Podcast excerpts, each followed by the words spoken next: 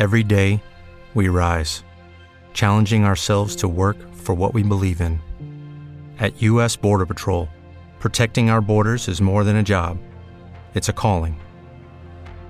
Agents answer the call, working together to keep our country and communities safe.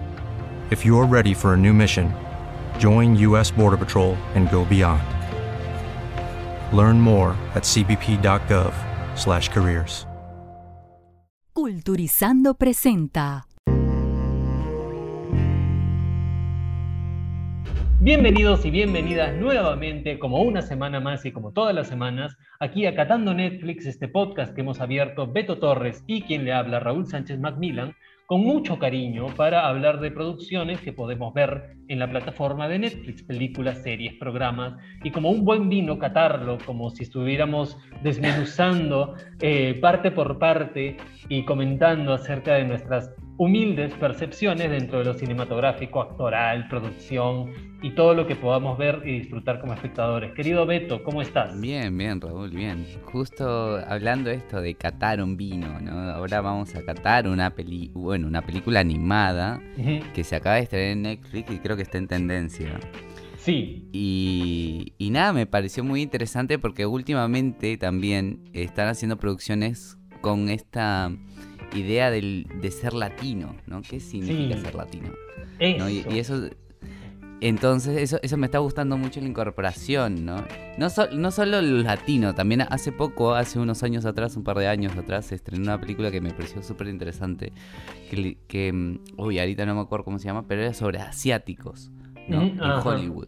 Sí. Y, hay, como una incorporación de diferentes culturas, mostrar las diferentes culturas que hay en el mundo en Hollywood, porque Hollywood se maneja con una producción súper increíble, uh -huh. así que está bueno tener esta nueva incorporación sobre qué es ser latino y, y bueno, especial Cuba en este caso. ¿no? En, este, en este caso de la película Vivo. Aunque Andrés y yo no habláramos el mismo idioma, en la música estábamos tan en sincronía hasta que llegó la carta.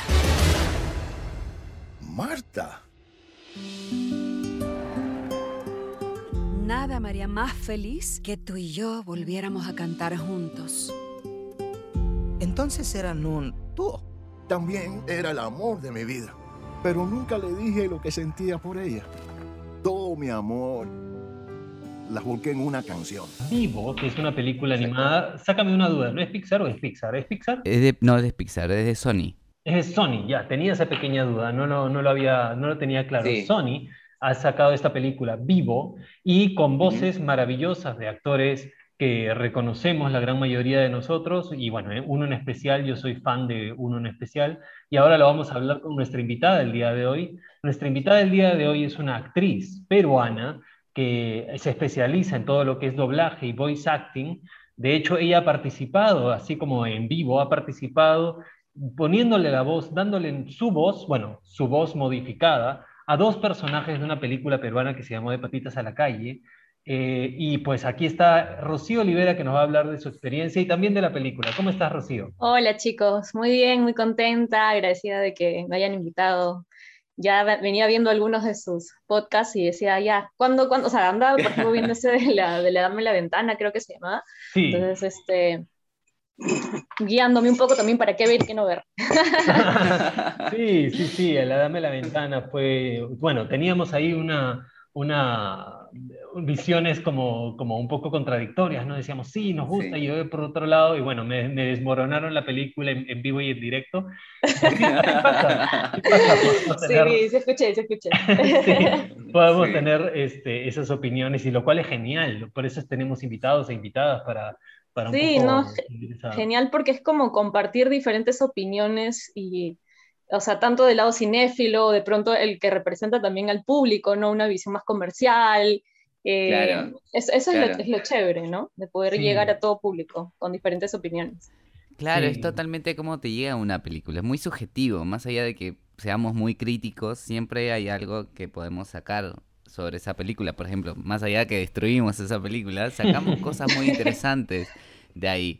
No, pero lo interesante de ese episodio, si lo pueden escuchar eh, los que escuchan este podcast, lo interesante es que cambiamos el pensamiento de Raúl, como que él, amó la peli y al final dijo, tienen toda la razón. Pero además fue muy gracioso porque yo vine, yo vine diciendo, ay, qué chévere, mira, esta peli bacán que hemos visto, ¿no? Un tributo a Hitchcock, qué interesante va a ser este episodio. Y de pronto me lo, me lo tiraron a la basura, básicamente. Sí. Así pasa cuando sucede. Y Rocío, cuéntanos un poquito, antes de hablar tal vez de la película Vivo, que es a lo que hemos venido en el episodio, cuéntanos un poquito cómo, cómo nació tu vena actoral en un principio y luego actoral a través de la voz. ¿Qué diferencia notas entre lo actoral, presencial, teatral, eh, cinematográfico y luego solamente enfocarlo en lo vocal? ¿Cómo así nació esa vena en ti? Bueno, primero del lado actoral, Em, empecé formándome igual que tú con Leonardo Torres Vilar en el Conservatorio de Actuación. Y de hecho ya la tenía incluso antes, porque yo había estudiado con él actuación también en la Universidad de Lima. Entonces me enamoré, digamos, durante la universidad, porque yo también soy comunicadora. Em, este amor por, por, la actuación y que finalmente terminé dejando mi vida, no del todo, porque igual sigo siendo comunicadora, sigo tratando de, de, de no perder este lado, Em, bueno, terminé yéndome totalmente a la actuación, después tomé otros cursos con David Carrillo, que tú también fuiste alumno de él. Y luego ya mi formación en general se volvió así ser una esponjita de todo lo artístico que pueda, ¿no? Entonces he tomado cursos de clown, he tomado cursos de canto y tenía siempre también este, este bichito, tú sabes, desde la universidad, porque había un, curso allá que es el curso de radio, donde como parte de la formación, aparte de, que te hacían hacer programas, eh, conducir programas, también había una parte que era radionovela. Entonces, me acuerdo que me quedé así como muy enganchada con el curso y de hecho creo que saqué una buena nota porque eh, fue crear una historia y en este caso eh, ponerle voces, ¿no? Diferentes voces. Entonces me acuerdo que me quedé con esa experiencia y entonces ya terminando mi formación de actriz, empecé a, tener esta curiosidad por el trabajo de voz. Y llegó aquí a Perú eh, la noticia de que llegaba Boreal Perú, o sea, Boreal, que era una empresa de doblaje eh, colombiana, que quería empezar a formar talentos aquí en Perú. Entonces lo vi en el diario y era como, oye, que eso suena interesante, ¿no? Entonces fue como me metí a este taller que era un intensivo de dos semanas y fue como acercarme por primera vez, porque si bien tenía este bichito por la voz, entender el, lado del, doblaje y la interpretación de voz, ¿no? Con este taller internacional. Entonces ya se me prendió ese bichito y, respondiendo un poco a la, a la pregunta que me decías también de cuál es la diferencia entre la actuación normal, presencial y la actuación de voz, creo que son varias, pero principalmente que eh, se te acortan las herramientas, ¿no? Digamos, como mm. actor uno empieza con, tienes el cuerpo, la mirada, aparte de la voz. En cambio, de pronto te ves limitado a tener que expresar todo lo que tiene que expresar un actor, pero solamente con tu voz, ¿no? Entonces, es esta dificultad también de, de seguir manteniendo esta carnecita, esta cosa orgánica, este juego, pero teniendo el micro ahí, no salirte del eje, tratar de no saturar con la voz, este, no, estás muy atrás, no, estás muy adelante, cuidado, se te escucha la saliva, cuidado la respiración, entonces es como que empiezan como que a cortarte, a, mm. eh, a, tener, a tener que ser muy consciente de otras cosas, ¿no? Yo como parte de mi formación también con el tema del doblaje, era tener que ver el sincro, la voz, los labios, entonces sí son, ah, y aparte del, del acento neutro, que también eh, es algo que aprendes cuando, cuando llevas un taller de, de este tipo, que también empiezas a ser consciente de cómo hablas, ¿no? Entonces, es, es, curioso porque igual tienes que mantener todo lo demás, el juego, eh, de ser eh, espontáneo, tener la organicidad, pero también ser muy consciente del lado técnico. ¡Wow! Son muchas cosas con las que tienes que hacer malabares. Sí, sí. son, son muchas cosas, son muchas cosas, pero también creo que mientras uno también va practicando, ya hay cosas que también ya las vas haciendo, como el tema del acento neutro, que en un principio empiezas como pensándolo mucho y es como, ¿no? Pero luego ya cuando empiezas a ser consciente de que básicamente tienes que estar más, más pulido en el tema de la adicción, etcétera. Ya lo tienes ahí, entonces ya empiezas a disfrutar un poco más, a aflojar un poco más el tema de la actuación, ¿no? Mira, mira. Y, con respecto a Vivo, ahora ya yéndonos un poquito a la película, que es esta película, ¿cómo, cómo resumirías, Beto, la sinopsis de, Vivo? Vivo, en realidad se trata de, un monito, o es un mono, ¿no? Es un monito. Es un, es un sí. Es un Kinkahu, que no sé, nunca he visto. Kinkahu. yo tampoco. un Kinkahu, pero bueno. Yo, yo, creo igual que es tipo un mapache, un coatí, dice que no es un mono, pero está más relacionado a los mapaches coatí y dice que va, como que viven desde México hasta Brasil, como que por esa ah, zona, ¿no? Mira, mira, qué lindo. Y, bueno, y, este personajito que es muy lindo, se llama Vivo, que es adoptado por un señor que es músico, ¿no? Y, y se ve un poco la convivencia de estos dos personajes ¿no? De que ellos tocan música en, una plaza en Cuba. En La Habana, Pero uno de los sueños, uno de los sueños de este señor es llevarle la canción que le dedicó a una estrella famosa, que era como su gran amor, a, a Miami, ¿no? Que le dan la oportunidad de viajar a Miami pero pasa algo en el medio que al final este, él no puede ir, pero tiene que ir vivo por él. Eh, es un animal que tiene que pasar por muchas cosas para llegar al objetivo y a entregarle esta canción a esa persona famosa que canta. Desde Cuba hasta Miami, ¿verdad? Hasta Miami. Hasta Miami, dos lugares que además están, bueno, Miami, a pesar de estar en Estados Unidos, es íntegramente latino. Tú le hablas en inglés a alguien en Miami y tú dices, ¿por qué me hablas en inglés? Y acá esto es tierra latina. Entonces... Sí, hay barrios, diferentes barrios, por ejemplo, me han contado que hay barrios peruanos, hay barrios argentinos, hay, hay, calles que se llaman, hay calles que se llaman calles peruanas. No es necesario, dice, que ir a Miami saber inglés, como que habla directamente en español. Y Rocío, eh, cuéntame, cuéntanos un poquito, eh, bueno, a ver, nosotros que acá, entre gitanos no hay que leernos las manos, pero para el público que nos está escuchando en Spotify o en Apple Music o en dónde más nos pueden escuchar en Deezer, en Google Podcast. Ustedes eh, googleen tratando Netflix y ahí estamos. Por todos lados.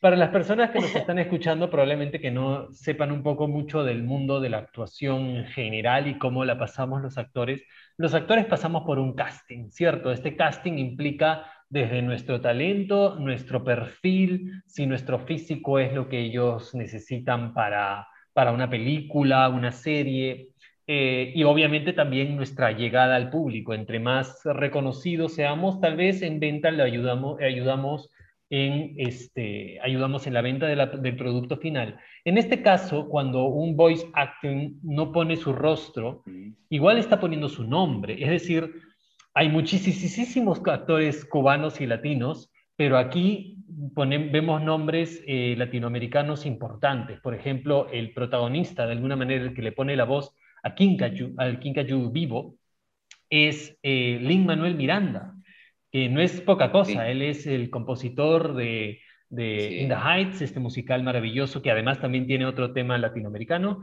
y, este, y lo dirige y lo protagoniza como si fuera poco.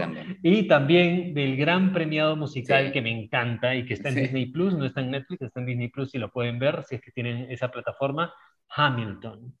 Y además está Gloria Estefan, está Zoe Saldaña y todo lo demás. Es decir, una voice actress también tiene que tener, eh, digamos, exposición, cartel, ¿no? A pesar de que no se le ve el rostro y todo, también es, e, eso implica si te eligen o no te eligen para, un, para, para, doblar una voz, para poner una voz. Yo creo que no necesariamente, pero siempre es un plus, ¿no? Mm. Eh, creo que también, eh, aparte del talento, porque creo que todos los personajes y el cast en general de la película me gustó mucho porque creo que tienen el talento y encajan perfecto con, con el personaje. Em, o sea, también siempre es un plus, ¿no? Es, un, es una un, plus marquetero, digamos, decir, en mi película está tal actor, ¿no? Eh, que de hecho en, en, muchas, en muchas producciones está esto del...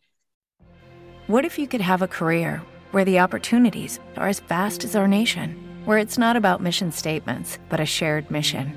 At U.S. Customs and Border Protection, we go beyond to protect more than borders, from ship to shore, air to ground cities to local communities, CBP agents and officers are keeping people safe. Join U.S. Customs and Border Protection and go beyond for something far greater than yourself. Learn more at cbp.gov/careers. Como nuevo cliente de Western Union, puedes disfrutar de una tarifa de envío de 0 dólares en tu primera transferencia internacional de dinero en línea. Envía dinero a los tuyos en casa de manera rápida, fácil y conveniente. Visita westernunion.com o descarga nuestra app hoy mismo y tu primera tarifa de envío corre por nuestra cuenta. Aplican ganancias por cambio de moneda. No disponible para tarjetas de crédito y envíos a Cuba. Servicios proporcionados por Western Union Financial Services Inc. NMLS 906983 o Western Union International Services LLS NMLS 9069 eh, del, talento, que a veces no necesariamente es un actor de voz o está debutando en eso, pero, eh, pero es cantante. O mm. como le pasó, por ejemplo, a Chayanne en lo de Rapunzel para el tema del, doblaje, ¿no? Pero es, es, te jala, ¿no? De pronto es, oye, mira, ¿qué, eh, ¿cómo sonará? O está esta expectativa. Incluso creo que en la misma película, aparte de, de, las voces originales en el doblaje, en este caso está Kalimba, ¿no? Que es como más mm. reconocido por ser cantante pero sin embargo ya ha hecho varias cositas también en, voice acting y es como interesante escucharlo. Entonces creo que siempre es un plus. De hecho, em, hay algo que siempre nos dicen a, los actores de voz y es que hay, hay voces para todo. y creo que pasa también por la actuación, pero incluso más, porque muchas veces... Eh, se, escucha a mujeres haciendo voces de niños, ¿no? que no, eh, que en, lo presencial no podríamos, o en todo caso, hasta cierta edad uno puede parecer menor y puedes hacer de adolescente, etcétera. Pero en el tema de la voz creo que es mucho más libre el tema, ¿no? O sea, puedes interpretar todo tipo de personajes. Y, me ha gustado mucho cómo, cómo han interpretado a, los personajes de esta película a nivel vocal, ¿no? Eso, esa era mi siguiente, mi siguiente pregunta, de alguna manera. Este, eh, yo siempre, tal vez equivocado, ¿no? Tal vez equivocado tuve esta idea de que cuando tú doblas, sigo diciendo doblas, cuando tú haces voice acting de alguna manera de un personaje animado, eh, modificas tu voz hacia más o menos la corporabilidad de este personaje. Entonces yo, erróneamente y equivocadamente, me, me hubieras dicho, tienes que hacer la voz de un monito, de un kinkajou, y yo tal vez hubiera hecho algo más agudo, más, agudo, más chiquito, como, como, no sé, hubiera jugado más con eso, pero en este caso no, no, le, no, no fue necesario, como le dieron esta voz adulta, la voz de Lin Manuel Miranda en realidad, que no la modificó mucho, y yo dije, ah, interesante, o sea, no se fueron para el lado de la, entre comillas, caricatura, ¿no? Se fueron por el lado de vamos a darle voces más adultas, más humanas, a pesar de que son personajes chiquitos, otros más grandes, ¿Cómo, cómo sentiste eso? O sea, es, eh, ¿tú tienes que ponerle voz a un cuerpo o, a una personalidad? Yo creo que depende mucho de la visión del director. Así como hay películas en las que a los animales eh, les ponen, eh, o sea, a los actores que van a interpretar animales los llevan como un poco a escuchar el, tipo de sonido que emiten, de pronto jugando con su voz terminan haciendo uh, sonidos más, o sea, voces que, que, se van por ese tipo de juego. Yo creo que depende de la visión del director, en este caso eh, o sea, me da la impresión de que Vivo igual representa un mono, pero de ciudad, ¿no? De alguna manera. Mm, eh, entonces, que, que, canta y, que él habla con las personas aunque no lo escuchen a él. Entonces, quizás no, no, era, no era como tan necesario eso, ¿no? del lado animal. Entonces, e, es eso, ¿no? Depende mucho de, de por dónde quieran llevar el, la voz, ¿no? Por dónde quieran eh, llevar la, la, dirección, por dónde quiere llevar la dirección, este, el tema interpretativo en las voces. Claro. Y además, este es un musical. O sea, este, bueno, se, todo gira en torno a una canción y se habla de la canción desde el inicio de la película hasta el final prácticamente, pero claro, ocurre esto que la típica de que hay un evento, algo sucede y ah, canción y no sé qué, y de pronto pasan 25 minutos más y ah, canción. Sí. Entonces, si ya de por sí, sí, hablar, sí es un gran musical. hablar este, darle voz, a un, ponerle voz a un personaje animado debe ser difícil. Ponerle voz. Cantarle a un, poner, o sea, hacer que cante el personaje animado con tu voz debe ser más complicado aún, ¿no? ¿Es, una suerte de lip sync esto, Chío? Claro. Em, bueno, yo no he tenido la oportunidad de hacer musical. De hecho, miraba la película y decía, ah, qué genial sería poder hacer eso, ¿no? Eh, el es, un gran reto, tal cual como en los musicales, ¿no? Uno, eh, me refiero a teatrales, ¿no? Uno igual canta, interpreta, y en este caso tienes que también... Em, ahora, en, en, el caso de ellos, como son voces originales, este, más bien las animaciones son las que se adaptan a, la voz. Es decir, primero se mm. graban o sea, lo que suele pasar es que tienen igual una carpeta de este es el personaje, estas son sus características. A veces los animadores te ayudan con una maqueta de cómo es más o menos de manera de borrador, pero eh, finalmente la animación final se va a basar en, en, la propuesta que dé el actor. Por eso es esta creación de voces originales, ¿no? porque es que, la crean prácticamente de cero y ya los capos de la animación se van a encargar de que eso tenga una, cara, un rostro y, gestos y todo, ¿no? Ya para el tema del doblaje, que sería cambiarlo a otro idioma, ya es distinto, ¿no? Porque ahí ya está todo hecho y ahí sí, por ejemplo, los cantantes que tengan que, a cantantes o actores que ya tengan que darle la voz en el otro idioma si se fijan más en el tema del sincro, del lip sync, ¿no? Para que mm. esté más cuadrado con la imagen que ya no se va a modificar. Claro, tal cual. Tal cual. Por ejemplo, hay algo que me hicieron acordar eh, cuando se incorporó celebridades en, ponerle doblaje, bueno, en voice acting, eh, eh, fue en Aladino, ¿no? Con Robin Williams. Eso. Y Robin Williams. marcó un antes y un después. Claro, un antes y un después, porque Robin Williams fue como le dieron totalmente libertad, ¿no? Bueno, tú así después nosotros lo dibujamos. Así, así, así de tanta libertad ahí. Y eso pasa mucho en producciones.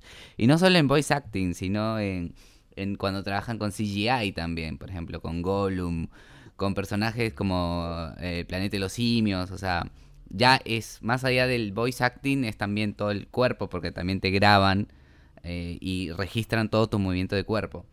Eh, pero nada, esta película creo que, que, en cierta forma tiene muchos elementos muy interesantes dentro del film. No solo combina el 3D, sino también el 2D, ¿no? El, eh, que me pareció interesante muchas incorporaciones, lo, lo, luminoso, lo colorido.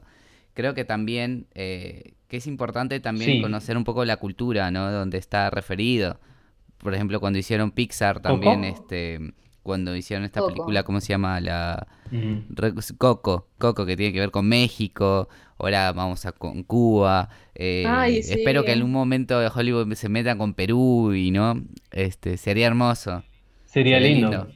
Eh, eh, el, emperador, ¿cómo se llamaba esta de Disney? ¿El ah, uff, el, emperador, oh, ya me olvidé. Estoy sí, en, busca en busca del. No, las aventuras del emperador. Las aventuras del emperador, sí. Sí, sí, sí, la cementerio. ¿Era una llama? No. Era una llama, exacto. Era, era ahí en Perú, sí, es verdad. Era en Perú. Es verdad. Pero igual, igual todavía como que falta que nos retraten mucho. Ahora, pregunta, pregunta en general, Alanzo. Nosotros tres que somos latinoamericanos, tres peruanos, bueno, Beto que está ahorita en Argentina, eh, ¿cómo nos retratan a los latinoamericanos en Hollywood? Mm. En, cuestiones animadas y no animadas, pero específicamente, eh, ya que estamos hablando de Coco y estamos hablando de Vivo, eh, se ven representados, es decir, a ver, no necesariamente me tienen que representar a mí, a ti, pero ven a Latinoamérica bien, bien representada o es la visión gringa de Latinoamérica, o sea, cómo los gringos nos ven a nosotros, ¿no? ¿Cómo sienten ustedes? Yo estoy ahí en un debate interno, porque por un lado, bueno, ya después les digo mi opinión, pero ustedes, ¿cómo, ¿cómo se sienten? Yo creo que igual es una visión, sí, de afuera, pero también eh, tiene cosas mm. reales, ¿no?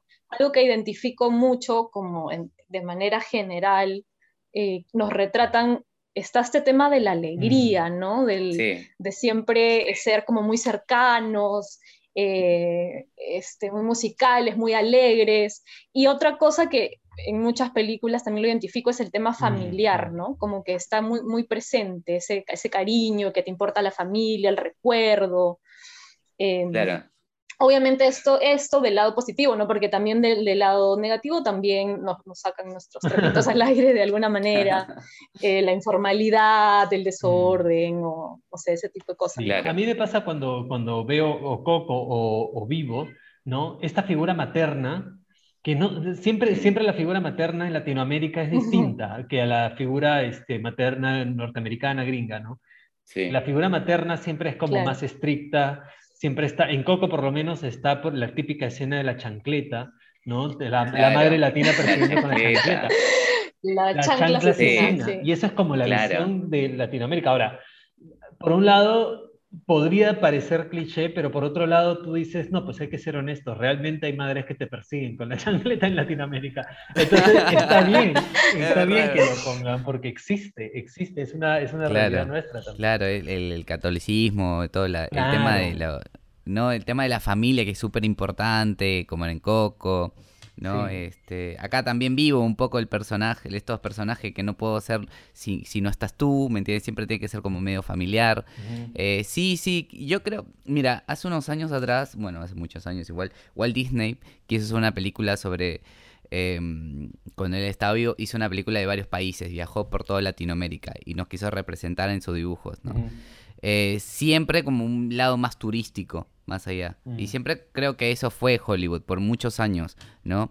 Eh, hicieron, por ejemplo, si ves Indiana Jones, de la, última de Spielberg, de hace 10, 10 años, 11, 12 años, eh, supuestamente eso ocurre en Machu Picchu, pero parecía más México, o sea, mm. parecía el, con sombreros así medios, este, y cosas más aztecas, y yo decía, esto no es Machu Picchu, ¿no? Mm. Nada que ver. Y no nos sentíamos reflejados por muchos años, ¿no? Siempre trataban de eh, de que eres colombiano a narcotraficante. Si eres argentino, bueno, también puedes ser narcotraficante, ¿entiendes? Entonces, ese tipo de cosas. También los peruanos, ¿no? Mm. Eh, siempre el lado malo, siempre el lado, por ejemplo, si ves eh, la fotografía también de, cómo es Cuba en los años, años anteriores o películas en Colombia, siempre son muy amarillas, son muy como caos, o mm. México también con el hombre llamas.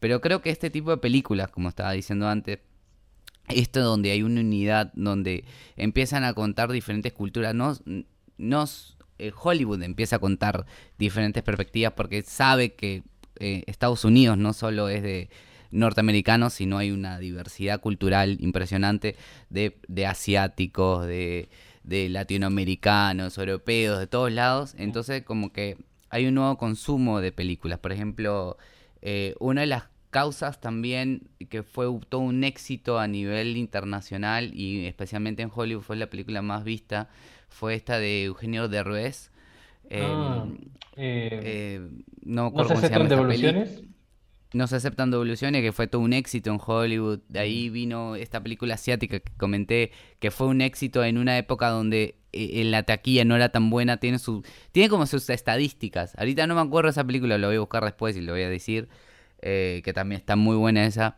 es asiática, la super recomiendo. Y, y nada, y esta nueva incorporación de demostrar la verdadera, como, que, que, cuál es la verdadera cultura de nuestras naciones, o sea, de, de, cada país, ¿no?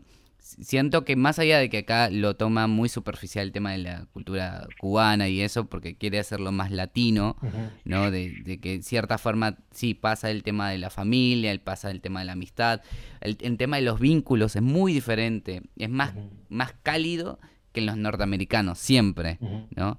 Eh, siempre muestran eso, ¿no? Siempre muestran la música y eso, lo, estrambótico, creo que eso también, creo que eso sí se ve bien reflejado en, vivo, ¿no? Sí lo siento muy latino, en cierta forma. Sin, ánimos de spoiler, hay una, bueno, bueno sin, sin spoiler porque no es, no es acerca de la trama eh, la trama nuclear de la película, pero hay una escena que yo la veía con, con, mi novia y nos reímos porque hay una escena donde un carro está a punto de atropellar a un, a un, a un poblador, a, un vecino de, de, ahí de La Habana. Es verdad, es verdad. Y, y discuten, ah, pero tres segundos más tarde, amigo, cuídate, qué sé yo, esa bipolaridad emocional, esa bipolaridad emocional de latino, ¿no? Ah, que no sé qué, bueno, chao, mamá? Y, claro. me, me hizo reír muchísimo. Ahora, se, me ocurre, se me ocurre también otra cosa, eh, aprovechando que tenemos a Rocío acá que, que ella nos va a, nutrir de este mundo que yo la verdad desconocía por completo y me parece súper emocionante.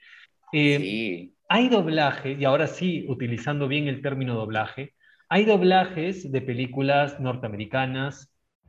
Every day we rise, challenging ourselves to work for what we believe in. At U.S. Border Patrol, Protecting our borders is more than a job, it's a calling. Agents answer the call, working together to keep our country and communities safe. If you're ready for a new mission, join U.S. Border Patrol and go beyond. Learn more at cbp.gov/careers. With the Lucky Land slots, you can get lucky just about anywhere. This is your captain speaking. Uh, we've got clear runway and the weather's fine, but we're just going to circle up here a while and uh, get lucky. No, no, nothing like that. It's just these cash prizes add up quick. So I suggest you sit back, keep your tray table upright, and start getting lucky. Play for free at LuckyLandSlots.com. Are you feeling lucky? No purchase necessary. Void where prohibited by law. 18 plus terms and conditions apply. See website for details. Al español, o sea, latinos, que superan la, el, eh, que superan la, la, la, la, voz real, digamos, este, la voz original en el idioma original. Por ejemplo, se me ocurren dos ejemplos, y lo he escuchado de mucha gente, o sea, como que el Shrek de del doblaje latino supera al doblaje, por ejemplo, eh, eh, ahora que mencionas a Eugenio Derbez, el burro de Eugenio Derbez de alguna manera supera pues, al, al, burro de, a Eddie Murphy, Claro. ¿No? Imagínate. y eso es un fenómeno raro. También se me ocurre en los Simpsons. O sea, los, latinoamericanos, o sea, como latinoamericanos creo que no podemos escuchar los Simpsons si no es del doblaje latino, latinoamericano. Esto, esto pasa de vez en cuando, ¿eh? Podemos, podemos, esto se debe a qué, Chio, se debe, y hablando de nuestra latinoamericanidad, se debe a que nuestro humor latino aporta en algo. Cuando tú haces un voice acting de algo, ¿qué tanto de tu humor se impregna, qué tanto de tu humor, tus emocionalidades, tu impronta, se impregna en lo que está en el guion también, ¿no? Eh, yo creo que bastante.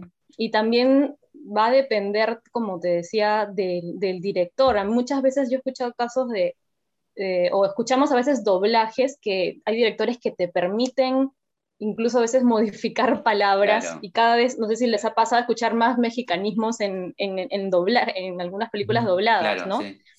Y eh, es que tan permisivos sean los directores de, doblaje en ese momento.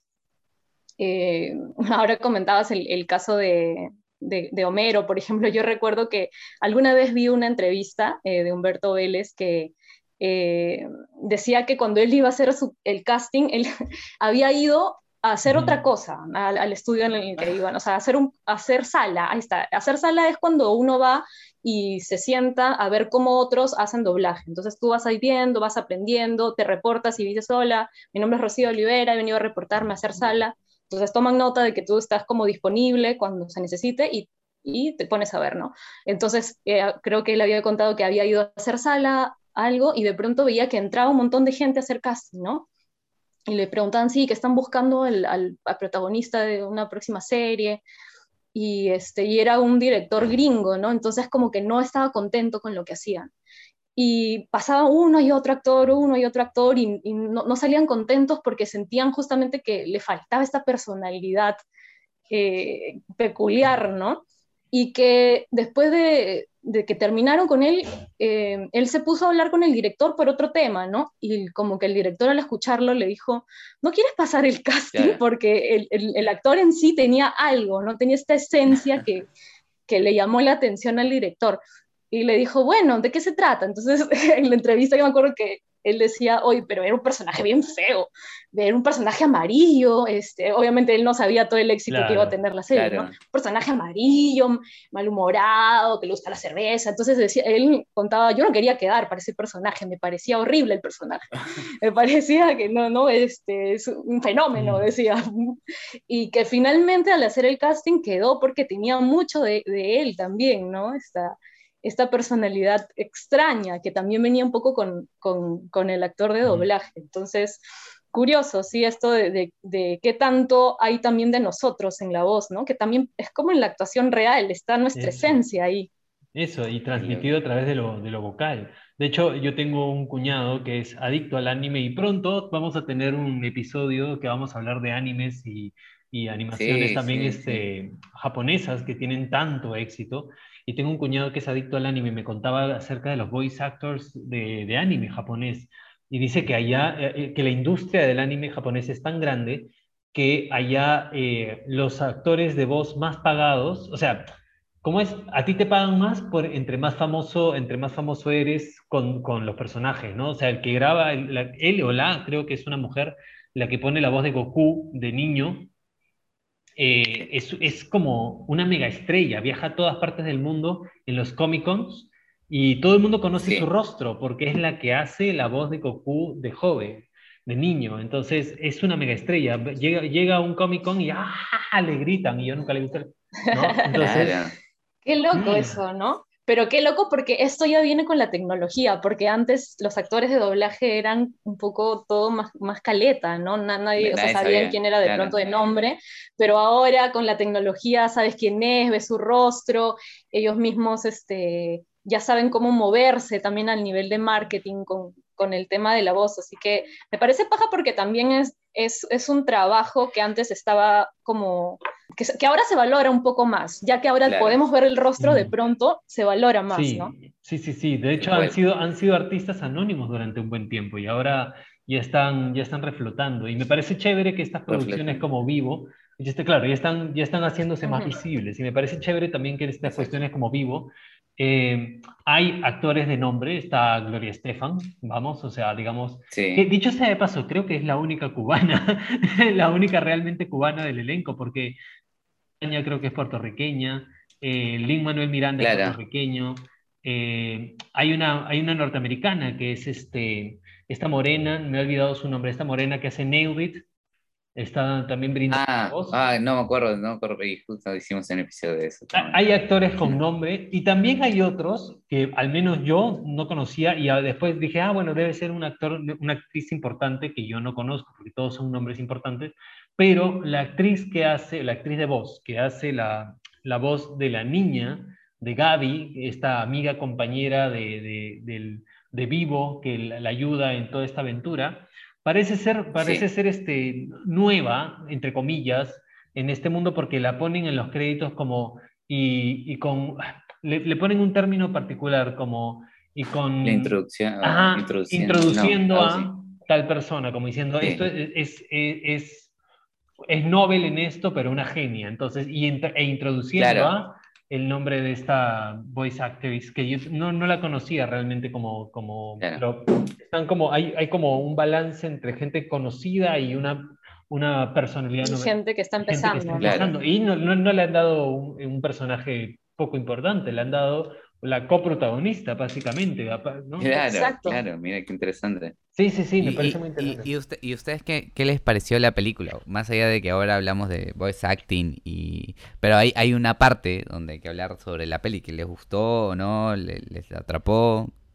¿Cómo lo sentiste, eh, Rocío? Tú primero. Las damas primero. Yo siempre me dejo, o sea, fuera de, de todos los temas técnicos o el guion, o sea, todo el tema...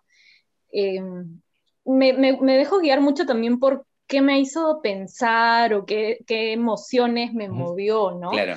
Y creo que, creo que esta película eh, me gustó justamente porque tiene, tiene varios momentos eh, de emotivos dentro. A ver, es una película igual familiar, ¿no? Es, es ligera, las cosas pasan, me, me, parece que las cosas pasan rápido, cambian, ¿no? Pero dentro de esa ligereza logró conmoverme en, muchos momentos.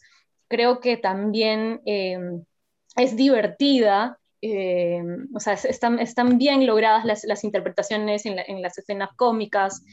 Em, me gustó, me gustó, me gustó bastante. Los temas que tocaron también, ¿no? Hablábamos hace un rato del, tema de, esta imagen que se tiene, ¿no? en general, digamos, ¿no? De lo latino.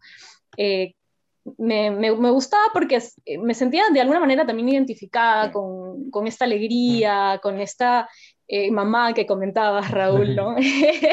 que en un momento se vuelve ya como algo, el, el, lado terrorífico, ¿no? De que la mamá te está buscando molesta, ¿no? ¿Qué has hecho, no? Ese tipo de cosas. Este, me, me gustaron los temas también, ¿no? El tema del... Ay, hay una frase que a mí me encantó, que no sé si puedo... Sí, sí, no, no, sería no, no, no, para nada. Que que dice, ¿qué puede cambiar una canción? Mm. Pregunta el, el personaje, el, el, monito, voy a decir. de vivo. E, eso, eso, eso me, me, gustó un mm, montón, ¿no? Em, porque, está, o sea, porque valora el tema musical como la pasión, como despierta algo en ti, el amor, eh, me gustó el tema de la familia, y otros temas como el cuidado de la naturaleza, que si bien lo, presentan a través de, una niña muy peculiar, esta niña, la animación de la niña gringuita, que era como muy maniática con cuida el planeta, ¿no? Eh, también era, era válido, ¿no? Porque es un mensaje importante, llevado desde, digamos, del, del humor digamos, negro, entre comillas, ¿no? Porque la niña ya era como muy maniática con que todo tiene que hacerse así, ¿no? Claro. Eh, pero, pero es, es importante, ¿no? Me gustó, me gustó sí, Claro. Yo, yo, tomo lo que dices. A mí, en este programa, en Catando Netflix, siempre es, eh, he dicho que para mí es muy importante lo que dice el guion y el mensaje y qué me hace pensar. Hay algo que me está gustando últimamente de las películas animadas, que obviamente también están dirigidas a lo familiar, pero también nunca descuidan lo, lo infantil, lo, infanto-juvenil. Y, y, y me, me gusta que están tocando temas que alivian un poco el peso de la paternidad, o sea, alivian un poco el peso de los padres de tener que hablar de esos temas. No sé si, no sé si al hablar de un tema particular estaría spoileando, pero tanto Vivo, tanto Vivo como eh, Coco, aparte de lo latinoamericano, tienen un tema en común es difícil de tocar. Entonces, eso es lo único que puedo decir porque si digo un poco más probablemente spoileé. Claro, sí, te entiendo. Eh, y es difícil de tocar, es un tema bien difícil de tocar y exponerlo con esta libertad en, en películas animadas que, que, están dirigidas a los niños y a los adultos, me parece que ayuda muchísimo a cómo tocar esos temas en la paternidad, eh, siendo, siendo padre. Entonces, en ese sentido lo aplaudo. Creo yo al estar tan metido el Manuel Miranda en el proyecto, creo que estuvo concebido como un musical, como un musical, este, ¿no? Y, en ese sentido, una de las cosas que más me llaman la atención y más me gustaron son las canciones. O sea, Lin Manuel Miranda se ha ganado mi respeto absoluto como compositor. Siempre tiene este sello, incluso cuando lo veía con mi novia lo comentábamos, decía, se nota que es Lin Manuel Miranda. Tiene este sello de la fusión del rap eh, como, como una cuestión bien rapera, tiene todos los, tiene los, este, las canciones y, y, la letra, o sea, es un rap que te hace escuchar la letra. No es un rap así como, ah, voy a decir ciertas cosas y ya están, sino te cuenta una historia a través de la letra. Entonces, ahí yo, yo aplaudo, aplaudo a Lin Manuel Miranda en ese sentido. Las canciones están muy, muy chéveres. ¿A ti qué te pareció, Beto? Sí, mira, yo soy muy crítico. Yo soy una persona que, que me gusta entrar a una película y dejarme llevar. Más allá de que me dejo llevar por películas de todos los géneros. Me, yo, me encantan las películas bien llevadas, bien narradas. Eh, puede ser musicales, puede ser lo que... Yo no soy tan fanático de los musicales, pero cuando el musical está bien hecho, lo aplaudo. Eh, esta, esta película está sobrecargada de musicales que en cierta forma mm. siento que aportan y a veces no aportan tanto al, relato. Porque me gusta más cuando los personajes hacen acciones o algo pasa. y, este creo que al inicio de la primera película me pareció súper interesante todo el planteamiento de, eh, de, este señor, el vínculo con, eh, con este animal. Eh, y bueno, lo que pasa para que este animal viaje a Miami y todo eso. Pero hay como ciertas no, no, no sentí eh, personajes entrañables en el viaje, ¿no? Porque mm. se fue llevando mucho el cliché. Me hizo recordar por momentos a la película Mowgli o el libro La Selva y creo que últimamente hacen ese tipo de cosas, ¿no? Llevar mucho la referencia cinematográfica y no ser tan originales, no irse para mm. otro lado, hacer una propuesta distinta. Creo que creo que ese es el punto más débil que pueden hacer en varias películas que he visto últimamente, ¿no? Que siempre recurren al, a la referencia y, creo que lo exprimen desde ahí, cuando ya no y, y se vuelve un poco cliché. Pero eh, pero entendí, entendemos cuál es el conflicto y cuál es el objetivo ¿no? Del personaje. ¿Lo logrará? No lo sé. Pero, pero el, el, ese viaje, ese viaje que hace, lo, lo hace simpático. Más allá de que los personajes secundarios y, y, que digo que no se vuelven entrañables porque solo son personajes secundarios pequeños, como ciertos animalitos o, o las Boy Scouts o la Girl Scouts, eh, como que se vuelven solo personajes que ayudan y no se vuelven más allá de una función más en el guion, sino es que ayudan un propósito, un pequeño propósito para que funcione, para llenar esos huecos en el guion. Eh, sí. Pero, pero bien, o sea, creo que no, no soy el público objetivo ¿no? de la película, Pero es un lindo, una linda película para que tiene un lindo mensaje, siempre con el tema de los sueños, con me hizo recordar mucho Soul, que tiene que ver con eso, ¿no? Eh, me, pareció, me pareció muy buena propuesta que, que Sony, sé que esta película se iba a estrenar en el cine y creo que es una película que, que esto fue antes de Hamilton, mucho antes. Creo que esta película la estuvieron rebotando hace mucho porque por el, el, tema de la pandemia, por muchas cosas. Y Netflix, bueno, quedó un acuerdo con Sony para estrenar varias películas de Sony en su plataforma, que me parece excelente. Y me parece muy buena propuesta para, para chicos eh, y grandes y estar acompañados con la familia para ver una película así, de esta, esta idea. Pero también puede ser también que estuve muy influenciado por Studio Ghibli. Últimamente he estado viendo mucho Studio Ghibli y Studio Ghibli también está en Netflix, la super recomiendo.